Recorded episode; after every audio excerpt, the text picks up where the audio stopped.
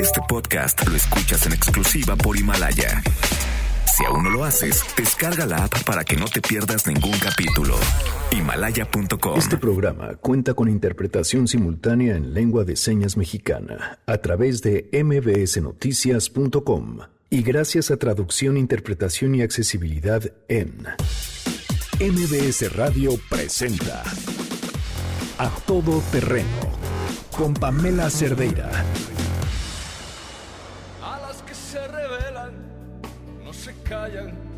Las humildes y las mansas, las que imaginan cosas imposibles, el derecho a ser felices. A las que viven solas. Mientras miles de mujeres se manifestaban en la Ciudad de México pidiendo acabar con la violencia en contra de las mujeres, del otro lado de la ciudad una mujer era asesinada. Lo más probable es que quien disparó el gatillo fue enviado por su exmarido, a quien ella ya había denunciado, quien había estado detenido y quien quedó en libertad, porque un juez decidió que si la había golpeado con un bat mientras estaba dormida, entonces no intentaba matarla, porque estaba dormida. Ese era el razonamiento. Esta mañana tuve la oportunidad de platicar con el hermano de Abril para conocer la historia de Abril. Y tengo varias cosas en la cabeza que quiero compartirles y muchas de ellas eh, que seguiré tratando de desmenuzar para después entender mejor. Pero hoy me quedo con una que creo que es clave y que es importante para todas las personas que están escuchando. Tenemos que replantearnos, cuando hablamos de violencia, aquello que entendemos como normal.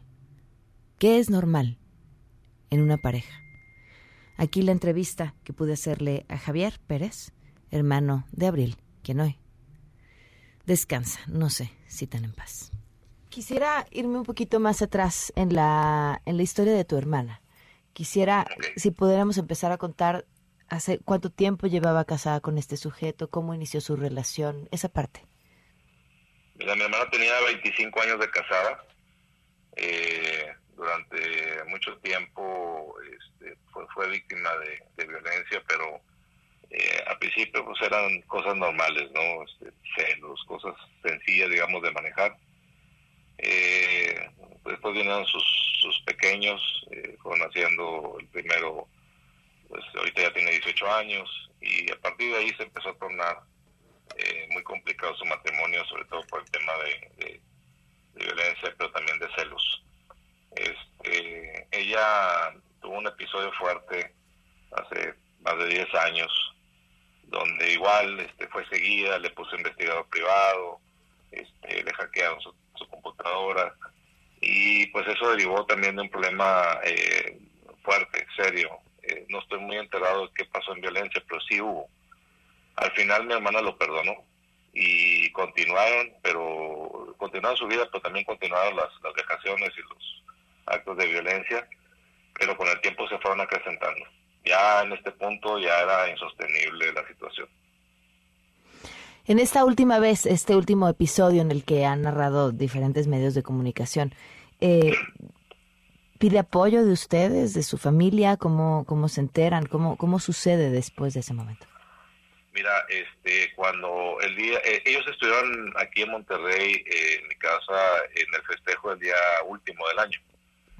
Y, y mi hermana, de una forma muy privada, nos comentó a los, a, los, a nuestros hermanos también y a mí, que pues venía pasando una situación más complicada de lo normal desde hace 3, 4 meses atrás, agosto, septiembre del 2018.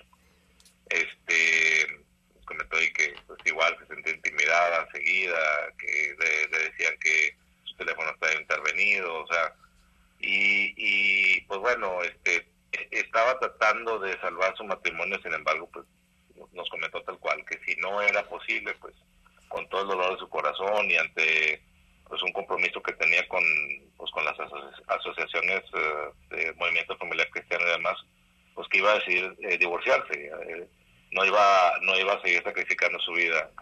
Entonces, este el bueno, nosotros mm, yo incluso le llegué a comentar que por qué lo hacía si se veía feliz, ¿verdad? Y, y siempre te decía, bueno, tú no sabes, ¿no?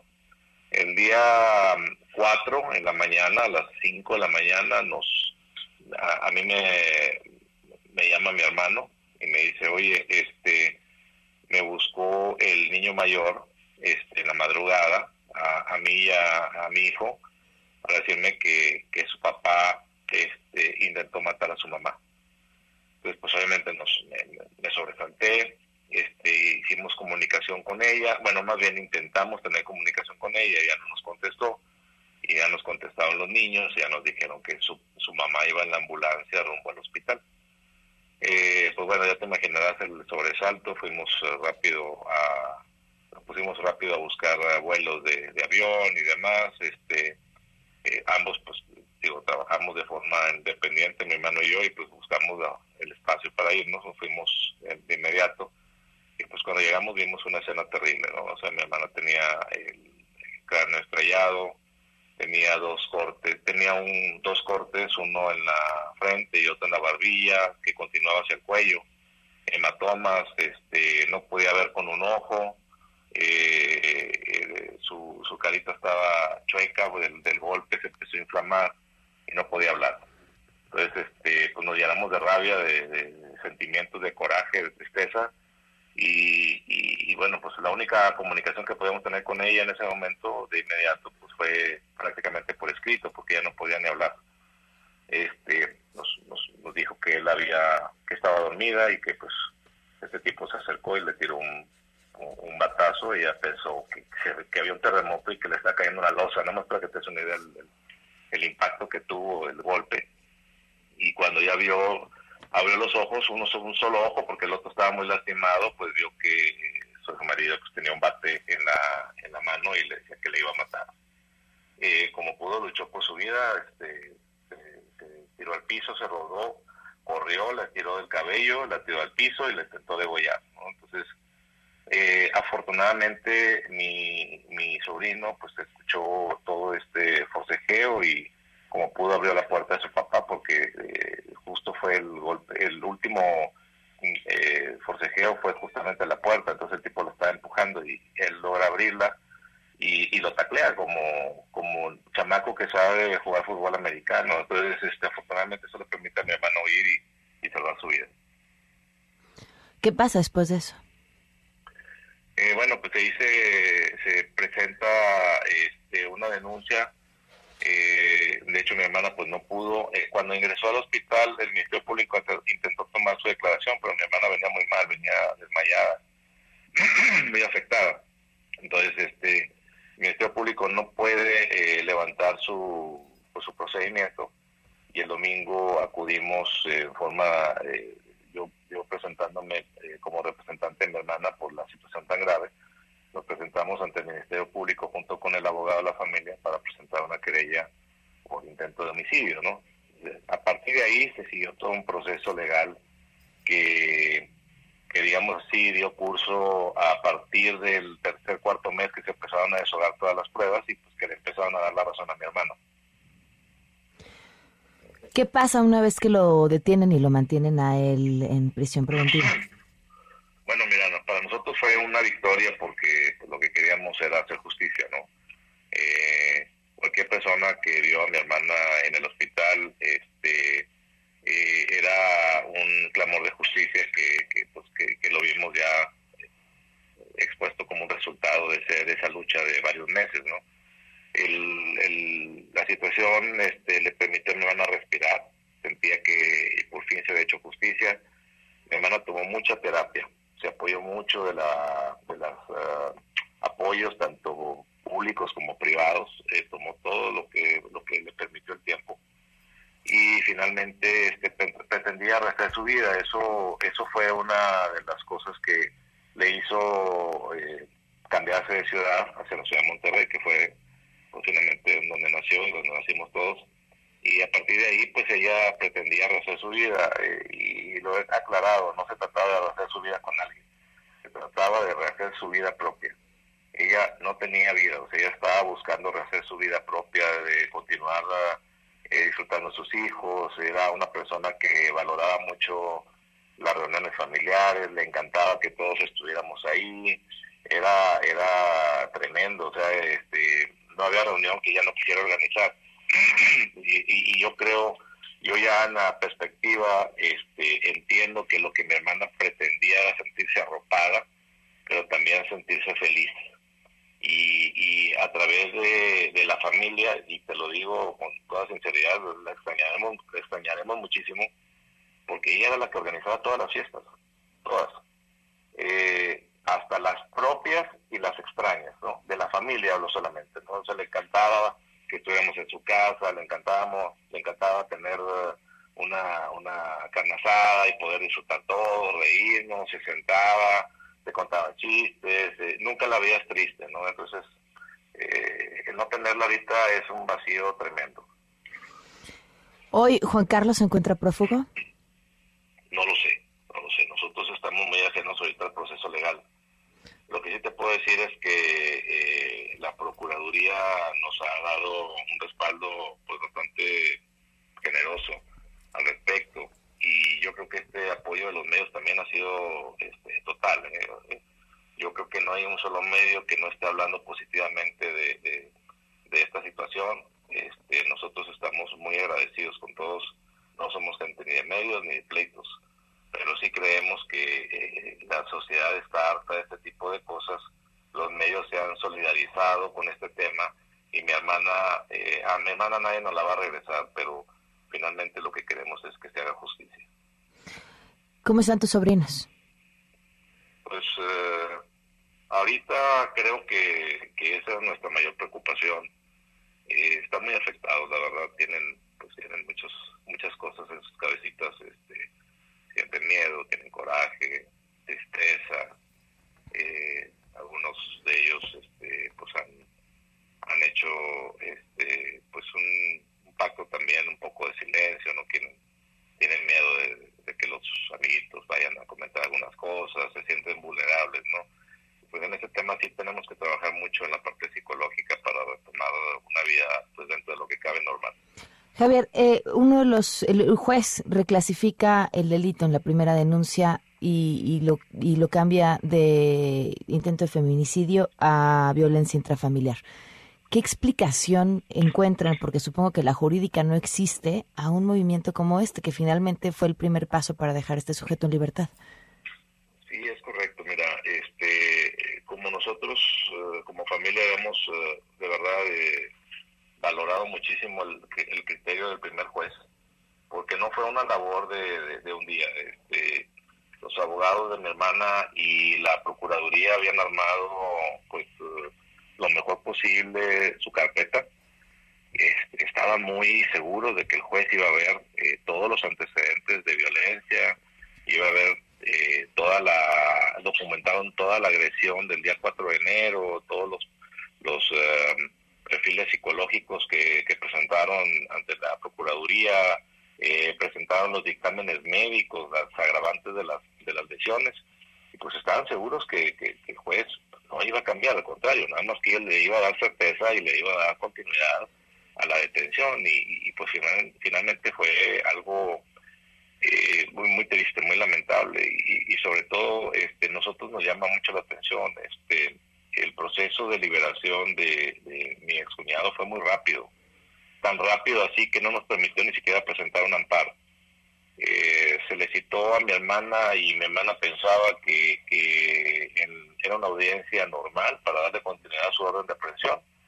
Y ese mismo día, en un, tengo entendido, porque digo, yo no, yo no asistí, pero lo que escuché es que en un lapso muy corto de un día, del mismo día, en horas, el juez dictaminó el caso como un acto de violencia familiar en lugar de, de un homicidio en tentativa este eh, un feminicidio y, pues decidió liberarlo no Entonces, este, fue un golpe brutal no no no te puedo decir qué, sentimos porque eh, mi hermana eh, respiró hondo nos vio y sinceramente nos dijo viene una pelea intensa y tengo que prepararme para ello y pues cuídenme, ¿no? Y, y, y, es realidad lo que se ha mencionado, yo lo he también mencionado, ella le dijo al, al, al juez que tenía miedo, que temía por su vida, que ella quería a esta persona ahí porque ella quería rehacer su vida, quería volver a vivir, eh, puso su vida eh, en sus manos, en las manos del juez, sin embargo, pues él tomó un criterio diferente, ¿no? Y ahí estamos viendo las consecuencias. Javier, ¿algo que te parezca importante agregar? Pues eh, mira, nosotros ahorita eh, hemos estado muy ajenos al proceso legal, pero sí te quiero comentar que yo confío plenamente en las autoridades y en las leyes y creo que al final será justicia. En el, en el tiempo que estuvimos en la Ciudad de México reciente al evento de la muerte de mi hermana, eh, yo personalmente le, bueno, mi hermana y yo le solicitamos a la fiscal que atendía el caso de violencia familiar contra las mujeres, este, bueno, atención a víctimas, perdón. Eh, le solicitamos la, reunión a la procuradora y, este este asunto todavía no era de medios, ¿eh? no no había no había nada todavía en los medios y, la señora procuradora nos atendió, este fue una sorpresa, nos dejó sumamente tranquilos, creo que, que por eso nos ves así, eh, pensando que será una justicia este, será una justicia expedita, pero sobre todo lo que nos dejó muy claro también es que es un es un proceso de investigación Mm, bajo el nuevo sistema penal acusatorio no se puede encarcelar a alguien porque se piense que es culpable, ¿no? Y eso nos lo aclaró muy, muy, muy puntual. Digo, mira, este, nosotros tenemos en la Ciudad de México una policía muy completa. Eh, el um, jefe de, seguridad, el señor Harfush, había tenido ya contacto con mi hermana previamente y la investigación se había hecho muy apegada a derecho, entonces me dice, estén tranquilos y ya les demostramos una vez que investigamos. Yo les garantizo que lo, vamos a hacer de nuevo y pues bueno, seguimos creyendo que, así va a ser. Javier, te agradezco muchísimo el tiempo para, para tomarme la llamada y por supuesto que estamos al pendiente. Muchísimas gracias. Muchísimas gracias. Las lágrimas calladas, lo más triste es la tristeza en el club de las mujeres muertas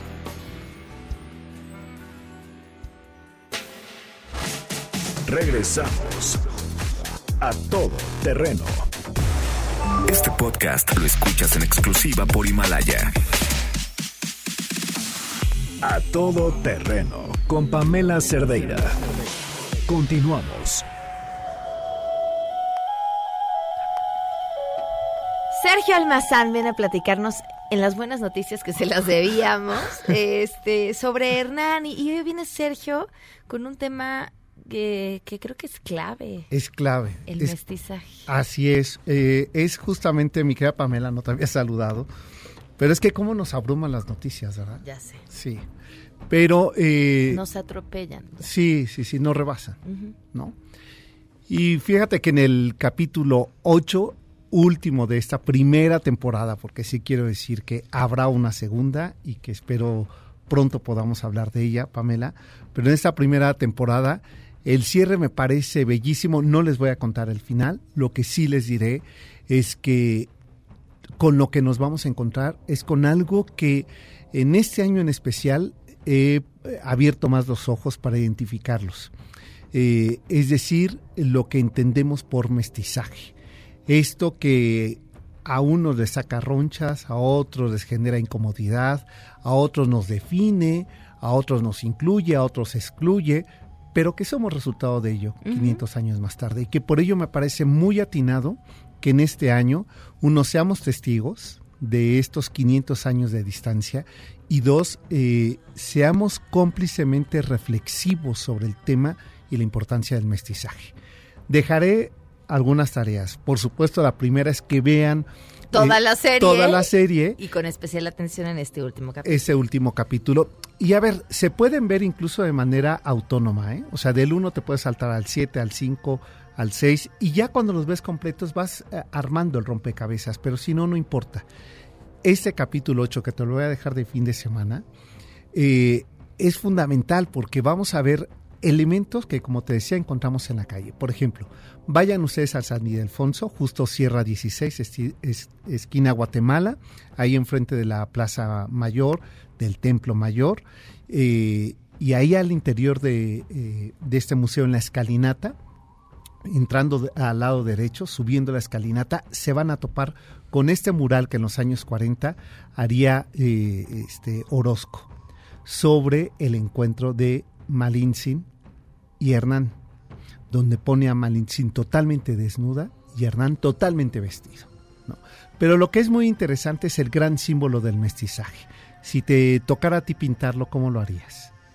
¿Cómo no, harías? No, no, tengo ni idea. No, bueno, pues lo hace eh, Orozco cruzando las manos. ¿no? Dándose la mano. Es el acto de encuentro, ¿no? Nosotros a nuestros amigos, hoy día ya como somos muy cercanos, nos abrazamos, nos besamos, y todo. Pero ahí ella no lo mira a los ojos, pero se cruzan las manos. Ella está desnuda en señal de entrega, ¿no? Y él está en su misión, ¿no? Aceptándola. Ese símbolo me parece significativo para hablar del mestizaje. Y otro más es el sueño de eh, en el códice de, de Durán se habla del sueño de Moctezuma, que está, váyanse sobre la Avenida Hidalgo, ahí en la iglesia, todo el mundo le decimos eh, de San Juditas, la iglesia de San Hipólito, eh, en Zarco, Reforma y Avenida Hidalgo. Y ahí van a ver una ermita de un medio relieve, es decir, en piedra, y está dibujado el sueño de Moctezuma. Cuando se supone Moctezuma soñó el derrocamiento de su poder, y el surgimiento del mestizaje. Ahí está, esculpido del siglo XVIII. Entonces creo que la serie nos invita a eso, mi querida Pamela, a que miremos la historia, ojo, he insistido, eh, hasta el cansancio lo voy a decir, no es un documental. Si quieren eh, saber de historia hay que leer, pero si quieren acercarse a eh, un fragmento de nuestra historia, miremos esta serie. Claro. Y después salgan a caminar las calles del centro y les aseguro que les va a saber diferente la ciudad. Pues ahí está esta joya de serie que pueden ver por Amazon Prime Video, que ya lo platicábamos ayer, está estupendamente bien hecha, la van a disfrutar y qué mejor, llevados de la mano por Sergio Almazán en estas conversaciones que tenemos. Hoy hay que inventar nosotras, ¿no? Porque hoy se nos termina. ¡Ay, no! Así ya es como es Janine. Bueno, pues todo es culpa de Janine. Todo es culpa de Janine. Gracias, Sergio. Gracias. No se pierdan, Hernán, por Amazon Prime Video.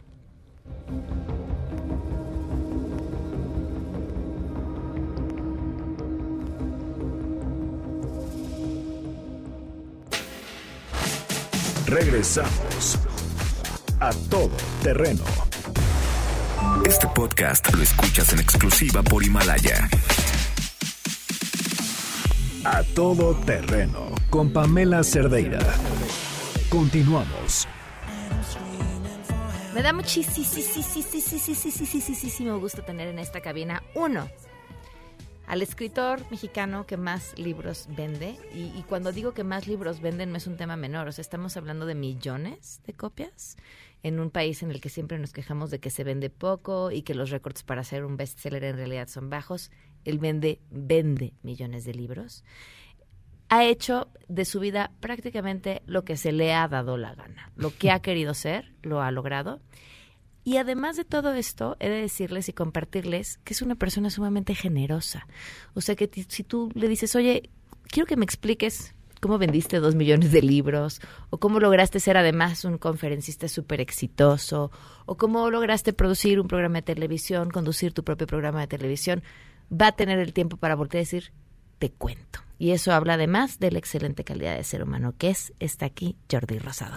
Jordi, bienvenido. gracias, qué linda, muchas gracias. Y contentísimo de estar contigo, somos amigos desde hace mucho tiempo. Muchísimo. Y también eh, respeto y admiro mucho tu trabajo, o sea que encantado de estar aquí. Nos conocemos desde hace más de 20 años. Sí, desde chiquititis, porque tú eras chiquititita. Como 24. Tú ya no eras tan chiquita Yo no era tan chiquito. Yo ya, era, yo, yo ya estaba grande en esa época. y ya me vestía de chavo. Ya, ya. Qué inmenso.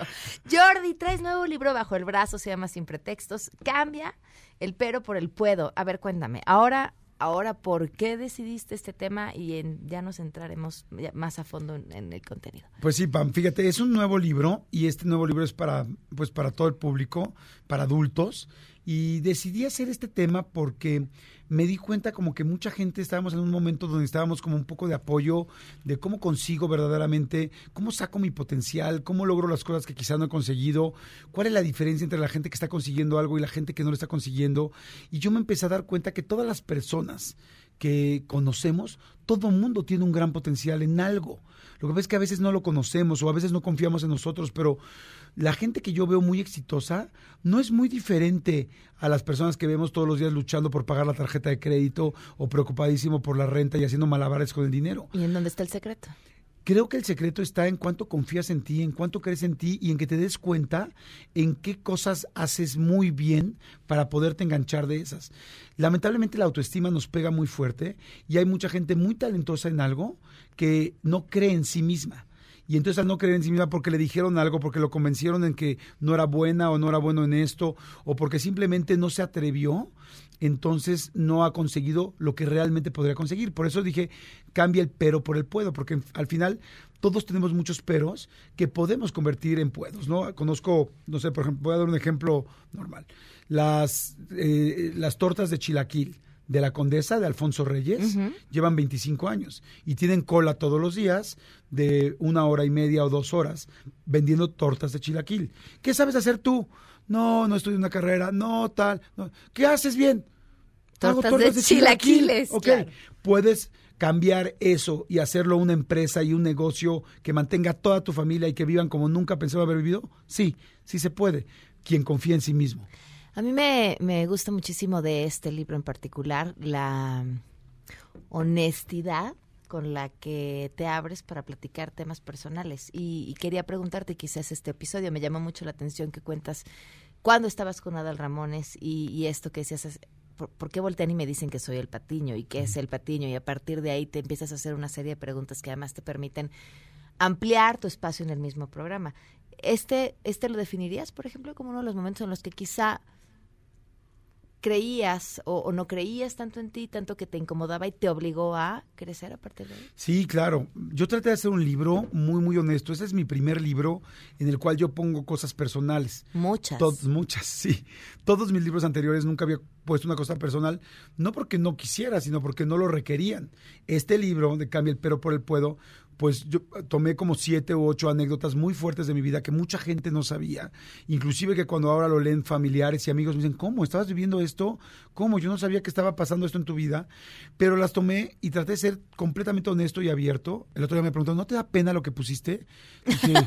le dije, no, porque es mi vida, porque eso es lo que estaba pasando. Y tuve que pasar eso también para aprender a hacer otras cosas. Y yo lo que busco con esas anécdotas, y ahorita me voy directo a la de Adal que me estás comentando, tuve que poner esto porque yo creo que para poder todos abrirnos con honestidad y mejorar, tienes que ser derecho y decir la neta de las cosas que te están pasando, lo que sientes, lo que no sientes. Entonces, mi idea de poner estas cosas, como la parte de Adal, que se llama la sombra de Adal, o como poner la parte de estar casado, casarte por segunda vez con la misma mujer y no saber dónde estás parado hoy, o muchas cosas, varias cosas que puse, fue por decir, hey, todos tenemos problemas y todos tenemos un Adal y todos tenemos un problema en nuestro, si en nuestro matrimonio, en nuestra relación con nuestros hijos o en la relación con mi jefe o en, X relación. Entonces, este, ay, qué padre que están haciendo eh, interpretación en lengua de señas. Interpretación de lenguas, qué, qué, fantástico, no lo había visto, qué lindo. Bueno, este, entonces todo el mundo tenemos esto. Entonces yo lo que dije es, voy a abrir mis problemas para que tú puedas reflejar el tuyo cuando lo leas y digas, ok, todos tenemos broncas. Ese, ese ya no es el problema. Todos tenemos momentos difíciles.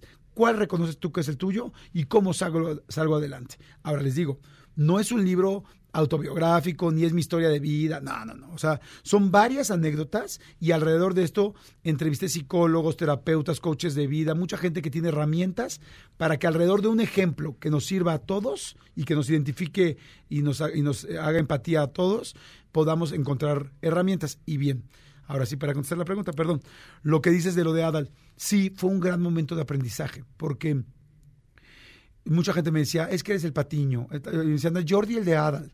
Y la verdad es que yo me hacía como que el chistoso y decía como que, ah, sí, contestaba al periodista que te preguntara o al reportero o al gandaya que te preguntara, porque eran muy duros también. Este, y jajaja, jojo. Pero en el fondo me hacía sentir menos, me hacía sentir triste, me sentía con la autoestima baja. Hay un, hay un, hay un este capítulo en el libro que se llama eh, ¿Tú en qué no te sientes suficiente? Y en ese momento yo no me sentía suficiente en eso. Entonces, primero me enojaba y de repente dije, a ver, tengo que ver qué es Patiño, porque llevo un año y medio peleándome y enojándome, quizá eh, tienen razón, pero dije, claro que no tienen razón. Leí que era Patiño y dije, a ver, Patiño es una persona que le pone los chistes a la otra, la persona principal que tiene que lucir en el programa y tal, y que es el conductor principal, tal. Dije, es cierto. pues sí soy. Dije, sí es cierto, sí lo soy. Y llevo negándolo un año y medio. Entonces, ahí aprendí por primera vez en mi vida que si tú quieres mejorar algo, tienes que aceptar, no es, no es que estés haciendo algo mal, tienes que aceptar en qué lugar estás. Y para que estés en, para poder llegar a un punto B, tienes que saber cuál es tu punto A. Y entonces, solo aceptándolo, puedes entender qué tienes que hacer. Entonces dije, bueno, ¿qué quiero? Quiero tener mi propio programa. ¿Qué quiero? Tengo ganas de hacer radio. ¿Qué quiero? Quiero quizá escribir un libro alguna vez, que quiero, quiero hacer un guion de una película algún día, que quiero, quiero dejar de ser Jordi el de Adal y algún día ser Jordi el de Jordi. Y, Jordi el de Jordi, que vende millones de libros, que se ha mantenido en los medios de comunicación durante muchísimos años, que eso también es muy difícil.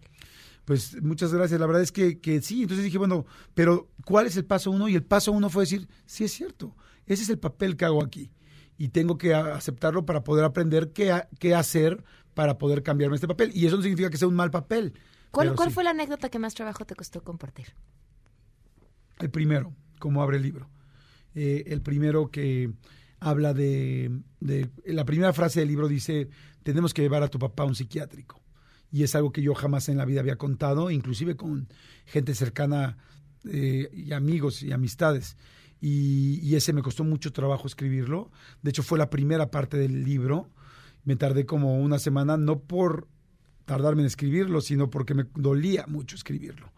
Y porque sentí que toda la situación que, que viví con mi papá podía ayudarnos mucho a darnos cuenta de cómo nos preocupamos de cosas que realmente nunca van a pasar, de cómo nos agobiamos por cosas que a veces la vida ni siquiera te va a poner, de cómo hay cosas que no puedes controlar tú.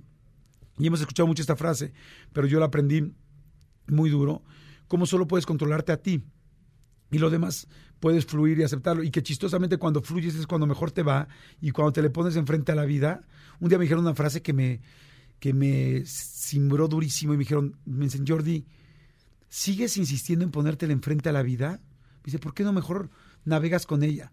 Y luego otra persona también un día me dijo, me dice, estás muy chistoso, me dice, tú eres de los que te le quieres poner a Dios enfrente, independientemente de quién de, cada quien en quien creamos. Y claro, no porque le pusiera a Dios enfrente pensando en que yo iba a, darle una lección, o por supuesto no, ¿verdad? Sino más bien como diciendo, quieres que las cosas salgan como tú quieres. Y la vida tiene también de repente cosas que no van a suceder. Pensé que ibas a decir la frase de, si la vida te da la espalda, pues agárrale las nachas. Claro. Fluye. No, y en eso estoy muy bien ahorita. no, pero... Se te ve. no, pero ¿sabes qué? Que, que sí he ido aprendiendo cosas. Entonces en el libro fui metiendo cosas de las que he aprendido y de todas las que las personas que he podido entrevistar alrededor. No sé, testimonios de Carlos Slim, cosas de Alfonso Cuarón, de Guillermo del Toro, de por ejemplo, eh, ¿te puedo platicar una cosa del miedo, rapidísimo? Bueno, tengo... Pero rapidísimo. ¿eh? ¿Cuánto rapidísimo? ¿Dos minutos? ¿Uno? ¿Dos? Ok. Hay un momento que, que platico de, del miedo. Todos de repente tenemos miedo muy fuerte. Y el miedo es algo, es una emoción que es tremenda, porque es la única emoción que te vence antes de probarla, antes de empezar ni siquiera. Porque antes ya, ya, ya dices, no puedo, y lo haces más grande y más grande. Yo platico un momento muy fuerte de miedo de mi vida, donde nunca me había entrado yo en un estado de ansiedad. Y me, doy, y me di cuenta ahí que cuando más miedo tienes de hacer algo, es cuando estás a punto de, volarte tus límites, de hacer algo fantástico que nunca habías hecho. Cuando tienes miedo de este proyecto, esta cosa, es que no puedo, es que me está rebasando, es que estoy hasta la madre, es que no quiero esto, ya no puedo, ¿para qué me metí en esto? Mejor lo dejo. Es cuando estás a punto de lograr algo que nunca lograste en tu vida y buscar tus verdaderos potenciales. Y entonces, bueno, ya leerán mi historia de lo que encontré con eso.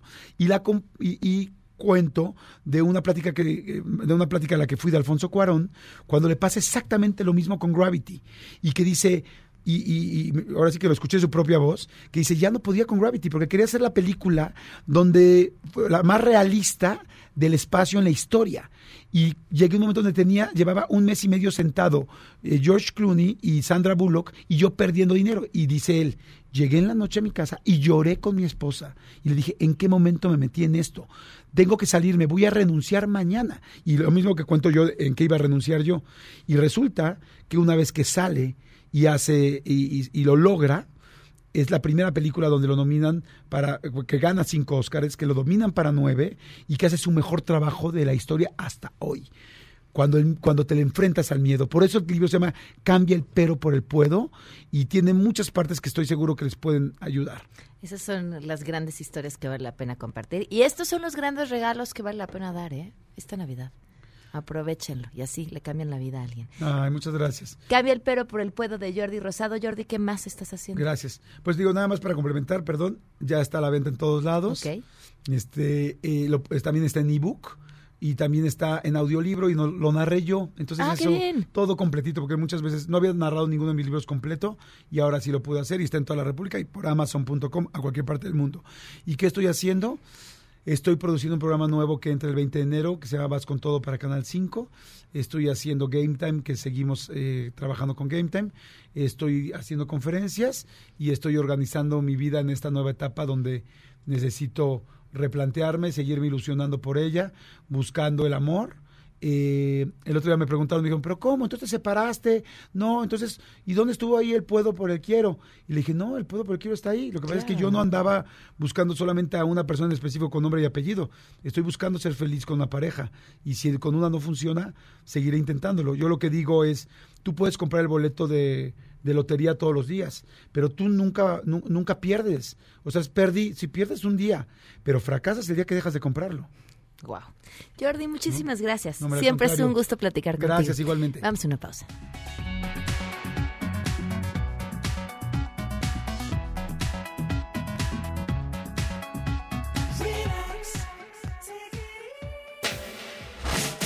Regresamos a todo terreno.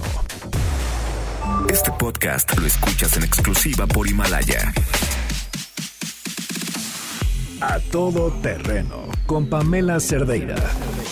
Continuamos. Ladies and gentlemen, señoras y señores, ha llegado el momento de presentar con orgullo el galardón a lo más selecto de la semana.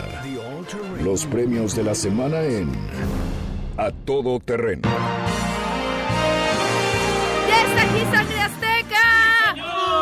Así que vámonos de volada. Nuestro primer nominado es Marcelo Ebrard, que seguramente César coincide con él, pero no vamos a entrar en esa discusión porque no tenemos tiempo. Así que Marcelo Ebrard presumió el día después del Día Internacional de la Eliminación de la Violencia en contra de la Mujer. ¡Qué bonito lucía el hemiciclo a esa hora desde las oficinas de Relaciones Exteriores! Limpio, limpio, limpio. Dijo bien por el gobierno de la ciudad y por Claudia Sheinbaum. Y por supuesto, se le fueron encima. Vamos a cantar. Limpiamos todo lo que se ensució. Limpiamos todo eso y mucho más para después reconocernos otra vez. Brillas y quedó muy lindo. Festejamos todos esta limpia hazaña divina divino hemociclo, qué linda blancura, blancura que llena. Qué bonito, sangre azteca. Podría llamarse la sección Qué lindo soy, qué bonito soy, cómo me quiero. El ganador de esta semana sería Donald Trump, quien compartió a través de sus redes sociales un Photoshop en donde se le ve como boxeador. ¿En serio? El presidente de Estados Unidos. algo de Rocky, ¿no? Era cual la imagen de Rocky, una portada de Rocky. Qué ridículo, ¿no? Vamos a cantar. claro que sí. su imagen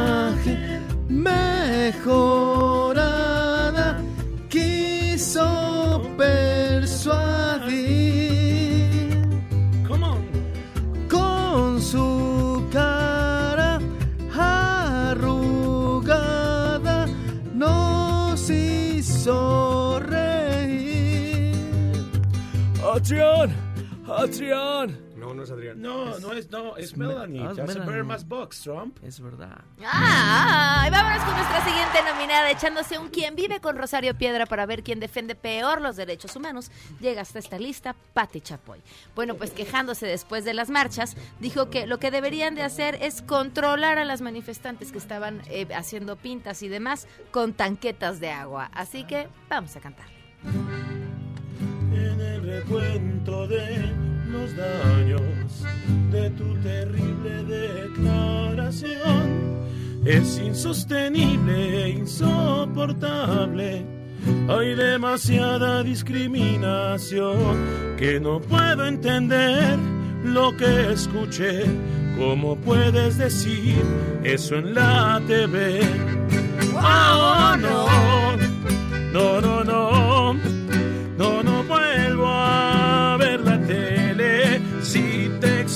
tan cruel y tan fuerte, sin ninguna sensibilidad. ¿Qué, qué ganabas? ¿Qué ganabas con ser tan cruel? Sí, señor, gracias, sí, Nos vamos con nuestros siguientes nominados. ¿Quién será? ¿Quién será? Ah, pues recuerden que hace poco incluso en este espacio dimos seguimiento al desabasto de medicamentos para niños Ajá. con cáncer. Bueno, pues ya salió a decir la Secretaría de Hacienda que se declaró el desabasto por errores administrativos. O sea que el hospital y el Instituto Nacional de Pediatría sí contaban con el famoso metrote... O sea, el Meto. metotrexato. Metotrexato. Met- Exacto, metotre- ándale. Exacto. Metotrexato. Cántale sangre. Claro sí. Cuando nos sobró mucho, nos dijimos, ¿qué onda, carnal? Nos sobró un resto del exacto. Pero ¿cómo iba a sobrar? Pues que no era exacto. Exacto, o ¿cómo se dice? Metro. Exacto, meto, meto, meto, meto exacto, meto, meto, meto. exacto. Si vas a pedir, debes de revisar, debes estar seguro que estás en desabasto. Muchos esperan, también en otros lados. Son medicinas, tengamos más cuidado. ¿Cómo se dice? Metro. Meto, meto exacto, meto, meto, meto exacto. Mucha gente, muchos niños esperan ser tratados. Pónganse al tiro, revisen con cuidado el... Meto, meto, meto exacto. Si se perdieron alguno de nuestros episodios, no se pierdan en Himalaya. Pueden encontrar todos los podcasts del 102.5 Sangre Azteca. Gracias. Se quedan en mesa para todos. Adiós. MBS Radio presentó A Todo Terreno con Pamela Cerdeira, donde la noticia eres tú. Este podcast lo escuchas en exclusiva por Himalaya. Si aún no lo haces, descarga la app para que no te pierdas ningún capítulo. Himalaya.com